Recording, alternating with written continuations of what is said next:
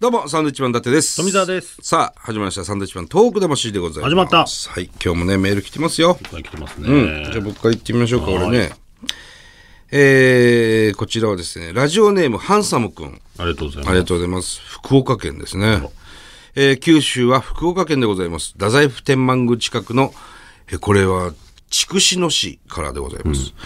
今年も夏祭りの時期になりましたね。えー昨年の夏祭りは最高でしたよ。じゃんけん大会がありました。最初は、なんだと思ってましたが、ところがところが、壇上を見て超超超びっくり仰天しました。なんとそこには、超グラマーな可愛い子ちゃんが浴衣姿でいるじゃありませんか。なんとなんと、可愛い子ちゃんがじゃんけんの相手なんです。やるやりますやりますと !3 番目が私の番です。ドキドキドキドキ。胸が高まります。だって可愛い子ちゃんがじゃんけんをするために、ボインちゃんがブルブルブルっと。目のやり場に困る何を言ってるんですか、この人。なんとじゃんけんに勝ってしまいました。景品は野菜の詰め合わせでした。ナス、キュウリ、ピーマン、ゴーヤが入っていました。景品なんかどうでもいいんです。プレゼンテーターの浴衣姿の可愛い子ちゃんが今でも忘れられません。景品の野菜よりもプレゼンテーターが大当たり。楽しい夏祭りでした。今年の夏祭りはまだかな待ち遠しい。っていうね。まあ、別に読まなくてもよかったそうなメーんルですよね。ここのの番組に本当に来たんでしょうか。 何なんですか、これ本当。にこの番組に来たのかわからないメールですけどね。俺らのことも一切何も書いてないし。うん間違ったのか間違ったのかな、な、ね中川家さんの「デイズにこのまま私をね回しましょうか、このねねうん読んでしまったんであれですけど、そうですね、え夏祭りのイメージってなんかあるー夏祭りのイメージ。うーん、でも、結局仙台だと七夕祭りじゃないですか。うーん、で、そんなに行かないというか、うん住んでるとね。うんまあ、花火があるんで、それは行くけど、あとはもう行かないっていう。まあ七夕の前夜祭の花火大会だとか、松島の大花火大会とかねそうだね。あとは地元で毎年ね夏になると、なんか小学校でうんうんやってたっていう。はいはいはいで、次の日の朝早く行くと、なんかお金がいっぱい落ちてるっていうイメージでしたけどね。ああ小銭と かねはいはいはい、はい俺焼き鳥焼くバイトとかしてたな夏祭りうんで友達買いに行くんだよね結構うん。んで一回ねあのふざけて、あの全然焼いてない焼き鳥を、あのありがとうねっつってこう渡したことがあって友達にそう、5本でいくらなんだけど2本1回も火にこうかけてないや つを生肉状態のやつをね、入れたんですよまあでも蒸してあるのかな一応まあ見たらわかるから、ね。そうそうそうそうそう焼いてねえじゃないか。うん。で、その、翌日学校で会うんですけど、何も言ってなかったです ね。普通に食べたんだろうね、だからね。ねうん。蒸してあるから一応大丈夫なんでしょう けどね。わかんないわ。お前そういうことするよな、本当に。俺そういうこと する。ひどいですけどね。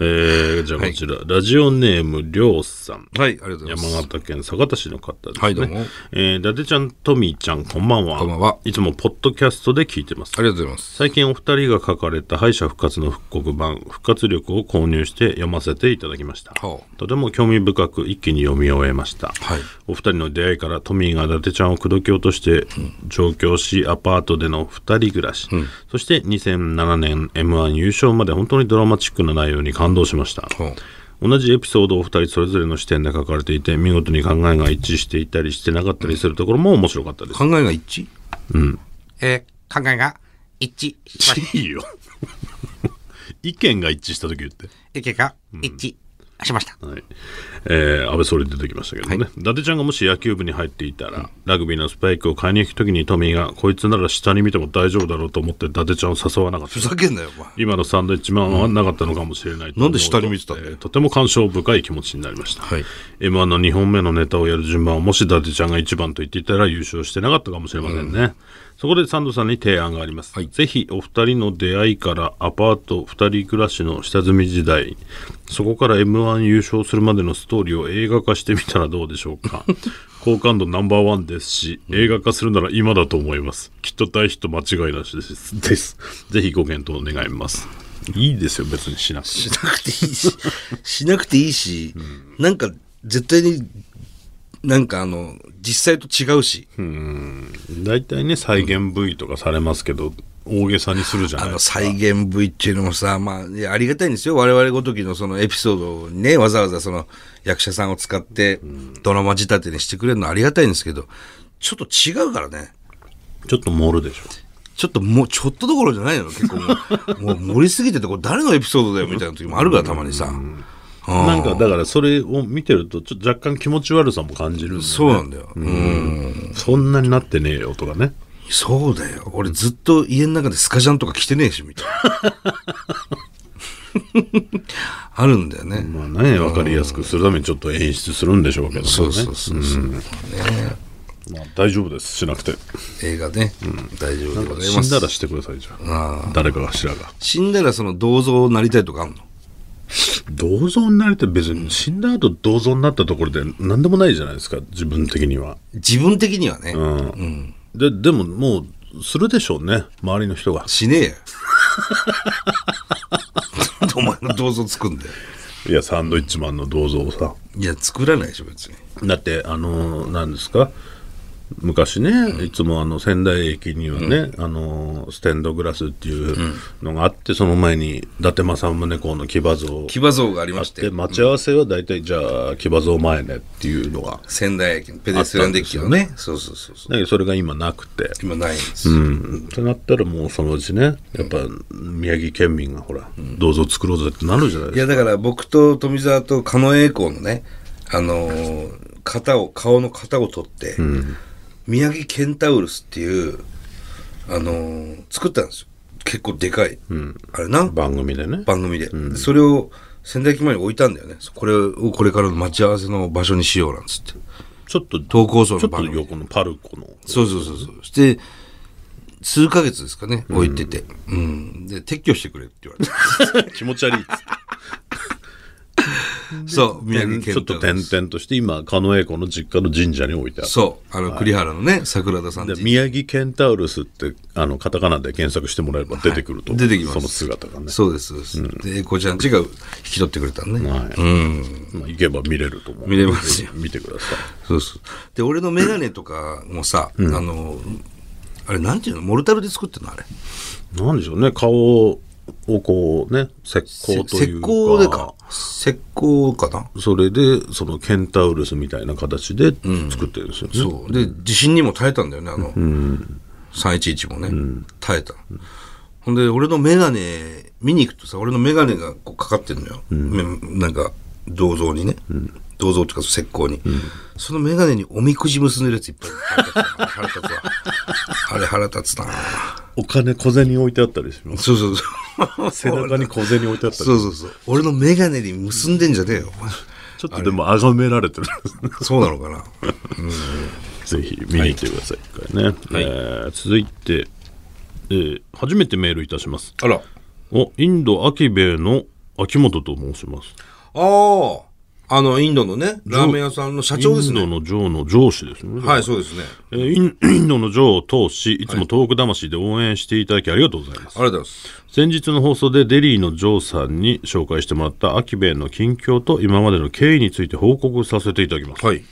2015年7月にオープンしたインド初の本格日本式ラーメン店のアキベイは、はい数々の苦難、まあこれはジョーが出す予定の本にたっぷり書かれる予定です。ジョー、何を本出そうとしてるを乗り越え、まもなく4周年を迎えます。はい。私が某自動車会社を退職しチャレンジしたこの壮大過去無謀なプロジェクトに最初から参加してくれたジョーには本当に助けてもらってばかりでした、そう最初自動車会社をやってたんですそねうそうそうそうれをやめてインドに行ったという、はい世界中で大人気のラーメンをインド人に広めフランチャイズ化して大成功するという青写真は文化の違い洪水やサイクロンなどの天災により難しいとの結論に至りましたがホテルをもらったり及川奈緒ちゃんに来ていただいたり、で旅行会社を立ち上げたりしながらインドで諦めずに頑張っておりますはい。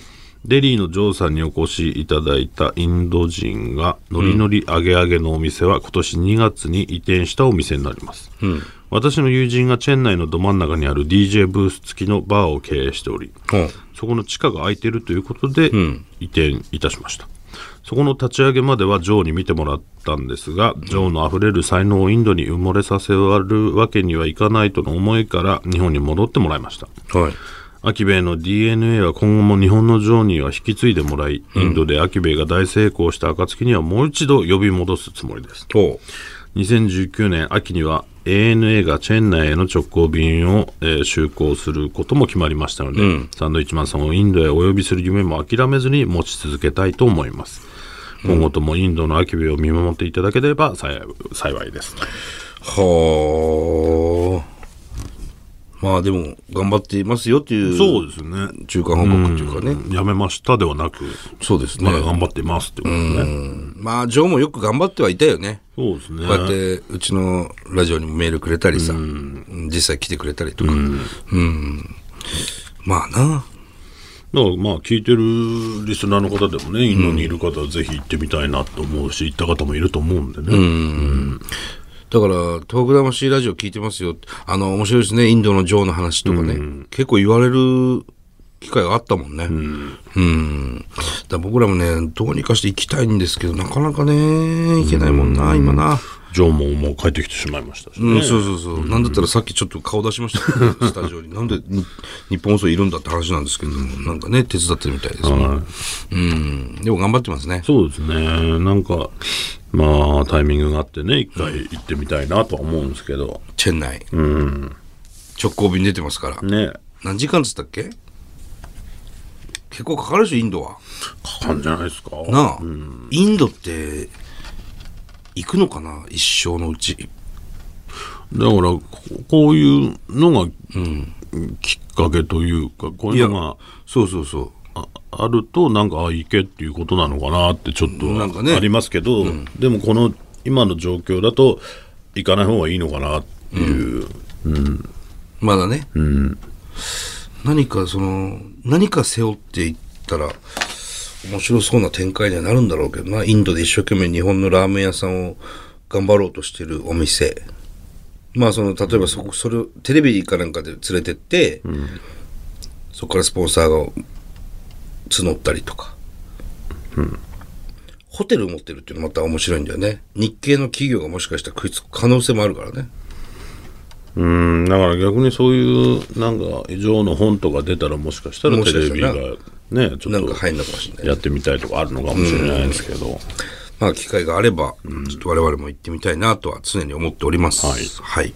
ということで今日はここまででございます。はいこの番組では東日本大震災に対するあなたのメッセージを受け続けます。はい、はがきの方は郵便番号100-8439日本放送サンドイッチマンのトーク魂まで、メールはサンドアットマーク 1242.com です、サンドアットマーク 1242.com ですはい、それではまた来週です。バイビーさよなら。